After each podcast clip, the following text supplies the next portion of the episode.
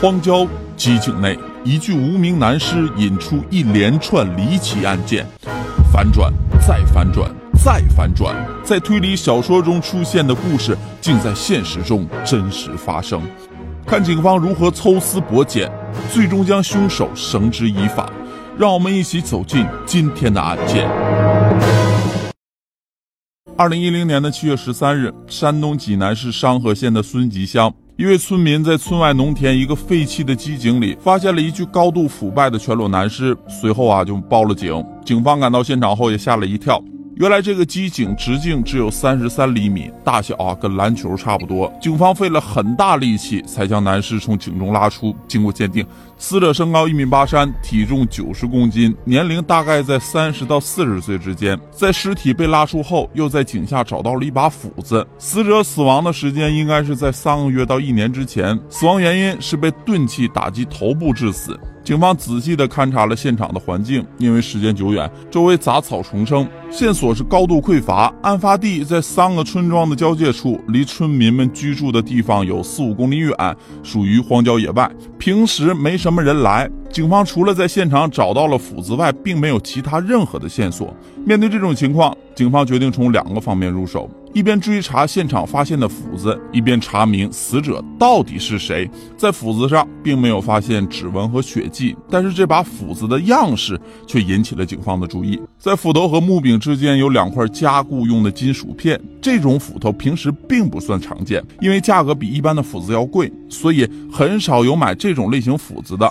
警方怀疑这把斧子很可能是犯罪嫌疑人专门用来作案的，随即就走访了镇上所有的五金店，很快找到了镇上唯一一家售卖过这类斧子的五金店。据店主介绍，这个样式的斧子他们一共进了八十把，已经卖出了十三把。由于五金店人流量较大，而且时间也比较长，老板也记不清这十三把斧子都卖给了什么人，只记得是在二零零九年的年底进的货。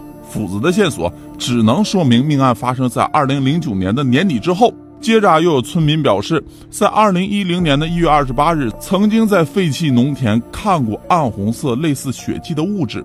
警方立即推测案件发生在二零一零年的一月期间。而在另一边，警方啊开始从案发现场周边的村子查找在这段时间内失踪的村民。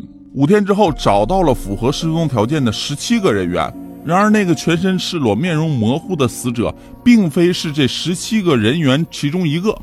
警方扩大了调查范围，在全市乃至全省对死者的身份进行排查。然而，蹊跷的是，全国失踪人口登记库都查过了，却始终没有这个人的消息。结合凶手行凶之后要把死者身上的衣服都脱掉，警方猜测有没有可能死者是外地人，被本地人伤害后抛尸在井中。既然从死者方面无从下手，能不能从凶手入手？当地失踪的十七个人里，虽然没有死者，会不会有畏罪潜逃的凶手呢？警方啊，果然发现了蛛丝马迹。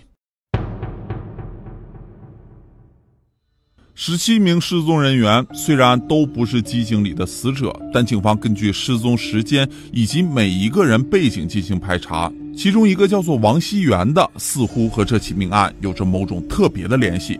王熙元三十六岁，离异，欠有巨额的外债。他在孙集乡开了一家养鸡场。由于本人经常去外地购买饲料、售卖鸡蛋，结交人员也比较复杂。最让警方怀疑的是，王熙元的失踪时间与警方推测的死者死亡时间非常的接近。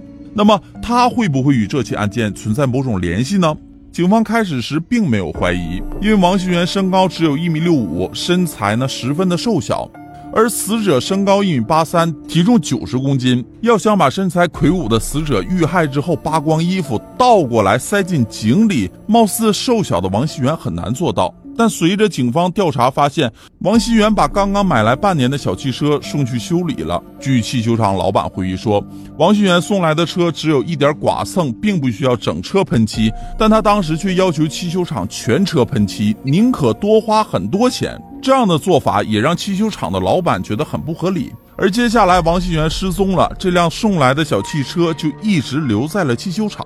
为什么要对小剐蹭的车辆整车喷漆？有没有可能王新元想掩盖什么不为人知的秘密呢？警方啊对车辆进行了仔细的检查，意外的在后备箱一片枯黄的树叶上发现了一处暗红色的印记，很像血滴落在叶子上留下的。随后对其进行化验，果不其然就是血迹。将其 DNA 与被害人 DNA 比对，也完全吻合。这一关键证据足以说明王熙元曾经用这辆车拉过死者。现在他又去向不明，显然王熙元有重大的作案嫌疑。警方马上着手调查其所有亲友和联系人。通过王熙元的手机通话记录，警方发现。在二零一零年的一月份，王熙元与两个来自天津的号码联系密切，但一月二十四日以后，和其中一个联系人就再也没有联系过。而这个与王熙元不再联系的人，自此之后就消失了，电话也始终处于关机的状态。此人失踪的时间与推测的案发时间基本吻合。警方立即与天津方面取得了联系。经过调查，这个人叫韩本利，三十二岁。韩本利家人称，二零一零年一月，他和老乡外出打工了，但是最近半年却失去了联系。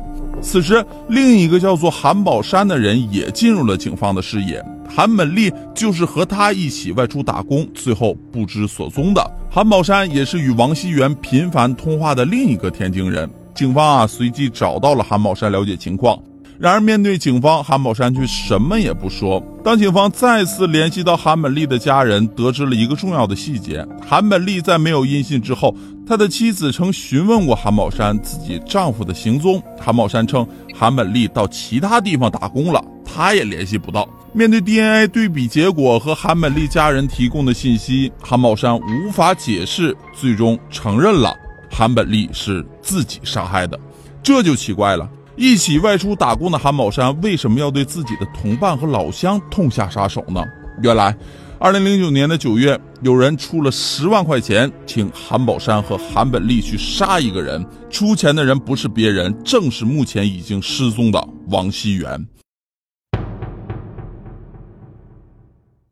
韩宝山交代，王熙元让他们来杀一个叫做张本岭的人。韩宝山两个人呢，来到了案发地之后，就住在了县城里。先后策划了几次暗杀，包括制造车祸、安装定时爆炸装置等手段，可都没有得手。几个月过去了，买凶的钱从十万给到了十四万，依旧没有成功。韩宝山他们俩再次向王旭元要钱。就在这时，韩宝山接到了王旭元的电话。电话里，王旭元对韩宝山说：“已经拖了这么久，你如果尽快杀了张本领，我就给你钱；要不你就等着我找人把你整死吧。”另外，王旭元还对韩宝山讲：“如果你把韩本利也杀死，我就把原本给你们两个人的钱全给你。”于是，二零一零年的一月二十四日，韩宝山对自己的同伴下了手。他用新买来的斧子伤害了韩本利，随后叫来了王熙元，把韩本利的尸体运到了距离王熙元家两公里外的机井里抛尸灭迹。随后，韩宝山离开，返回天津。就这样，这起机井藏尸案破了，剩下的就是把王熙元抓捕归案，这样案件就全部结案了。然而，抓捕王熙元却遇到了巨大的麻烦。在王新元失踪前，曾给很多村民发送了一条相同的短信。大体内容就是说，他因为债务问题在外面躲债，家里有些事情照顾不上，希望大家帮忙照顾一下，待他回来之后再感谢兄弟。可是无论王熙元是潜逃还是躲债，他在外面生活必然会有花销，无论是坐火车、汽车或者飞机，也一定会留下蛛丝马迹。可警方对王熙元所有的银行账户，包括他家人的账户，一直进行着严密的监控。王熙元就像人间蒸发一样，一点儿消息都没有。于是，警方再次深入排查。这一次离开前的短信重新引起了他们的注意。王熙元失踪后几天，他群发的短信内容称呼是一样的，叫兄弟。但是有些收到短信呢，却是王熙元叔叔辈、爷爷辈的，他也是这样称呼为兄弟。这一细节引起了警方的注意。在山东部分地区，传统观念还很重，直到现在，许多年轻人过年走亲戚，遇到长辈还是要磕头的。再结合王熙元，如果真的是跑路了，事先跟自己的孩子什么都没有交代，家里面的养鸡场也没有妥善安置，喷气的车也不要了。银行卡里的钱一分都没有动过，所有这些线索结合起来，王熙元不像是跑路，更像是遇害了，并且最有可能行凶的就是已经入狱的韩宝山。两个人本身就是买凶伤人的关系。案发那天，韩宝山杀害了韩本利后，和王熙元一起抛尸。韩宝山思前想后，觉得挑拨他们自相残杀的王熙元实在可恶，趁其不备将王熙元杀害，然后拿着王熙元的手机给村民群发短信，是存在这种可能的。但警方传唤韩宝山，面对问询，韩宝山矢口否认。警方继续深入调查。有目击者在二零一零年的三月九日最后一次见过王熙元，此时的韩宝山正在天津老家，二人分开后也没有再联系过。显然，凶手并不是他，案件陷入了僵局。时间来到了二零一二年的十月，此时王熙元失踪已经两年半了。在一次关于此案的分析会上，一位警员就讲起了一个笑话。警方在查王熙元的时候，曾多次找到王熙元的暗杀对象张本岭了解情况。有一次，张本岭对王熙元的杀人方式十分的不屑，他说：“就这些人还想杀我，太笨了！杀完人之后还把尸体扔在井里，要是我早把尸体给烧了。”这个会上无心说出的笑话，却让民警起了疑心。因为张本岭在当地专门出售寿衣、花圈、棺材等丧葬用品，还负责去殡仪馆火化尸体，干白事儿已经十多年了。有没有这种可能？王熙元雇凶杀张本岭总是失败。张本岭发现后，找到了王熙元，趁其不备将其杀死，然后利用自己职业之便，把王熙元的尸体一把火烧掉。并且拿着王熙元的手机群发短信，造成一个躲债的假象。可是，虽说张本岭经常出入殡仪馆，但尸体火化可是有着非常严格的程序的，不是说你想火化就能火化。证据究竟在哪儿？于是，警方找到张本岭，对其进行了询问，但张一直不承认。没有办法，警方来到了当地殡仪馆，仔细观察了火化的记录。之前，警方就怀疑王熙元可能是在三月九号被害的。可警方发现，三月九日这天，张本岭并没有来当地的殡仪馆办理过业务。这一天，所有被火化人员的信息都是真实的。警方又调取了周围四五个县市的记录，结果发现，就在三月九号那一天以及随后的几天。张本岭在当地和其他的几个殡仪馆一共火化了五个人，但张本岭在送这些死者火化的时候都提交了死亡证明，手续是完备的。难道怀疑错了吗？警方并没有放弃，坚信其中肯定还隐藏着一个重大的秘密。随后，警方调查了近几年所有张本岭火化人员的名单，经过长时间的比对，他们终于发现了蹊跷。在二零零八年的十二月，张本岭曾火化过一个丁姓的老人。可在二零一零年的三月九日，张本岭的火化记录里又一次出现了这个丁姓老人。也就是说，早在二零零八年十二月已经死亡并被火化的老人，一年多之后在外地又被张本岭火化了一次。警方找到了老人的亲属，确认老人过世和火化的时间就是二零零八年，而不是二零一零年的三月九日。那么，二零一零年三月九日被张本岭火化的人是谁？张本岭有重大的作案嫌疑，但是要想将张本岭绳之以法，依旧缺少关键证据。就在这时，另一组警员在对张本岭的妻子张红霞进行调查时，得到了一个非常重要的信息。张红霞提到。他们家的一把太师椅坐垫在二零一零年的三月份不见了，因为当时天气还很冷，正常情况下椅子上应该是有垫子的。张红霞因为这事儿问过张本岭，但被张本岭岔过去了。警方连夜带人赶赴张本岭家进行搜查，没在椅子上发现什么可疑的痕迹。第二天一早，把椅子抬了出来，在阳光下仔细查看，最终他们在椅子靠背后面的木条上发现了几点。喷溅的血迹，在对血迹进行提取 DNA 检验后，确认是死者王熙元。证据确凿，面对两份火化记录和 DNA 的比对，结果张本岭终于承认王熙元就是他杀害的。那么，为什么王熙元要杀张本岭？为什么到最后反而是王熙元又被张本岭给杀害了呢？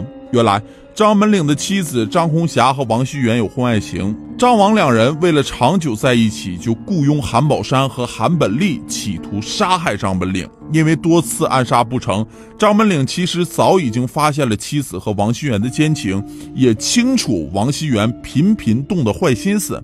于是，在二零一零年的三月九日这天上午，趁着妻子不在家，张本岭就把王熙元约到了自己家里。把他和张红霞的事儿挑明了，气愤的张本岭在同伙李文熙的帮助下，用木棍把坐在沙发上的王熙元打死。因为沙发垫上沾染了大量的血迹，张本岭就把垫子和尸体一起放进殡仪馆使用的尸体袋，并谎称死亡证明丢失需要补办，开出了一张空白的证明，将王熙元以丁姓老人的名义在外地的一家殡仪馆火化了。作案后，张本岭用王熙元的手机给其亲友群发了短信，造成出去躲债的假象。他本以为这样就安排的天衣无缝了，却没想到自己的一句玩笑，竟然真的被警察当了真，露出了破绽。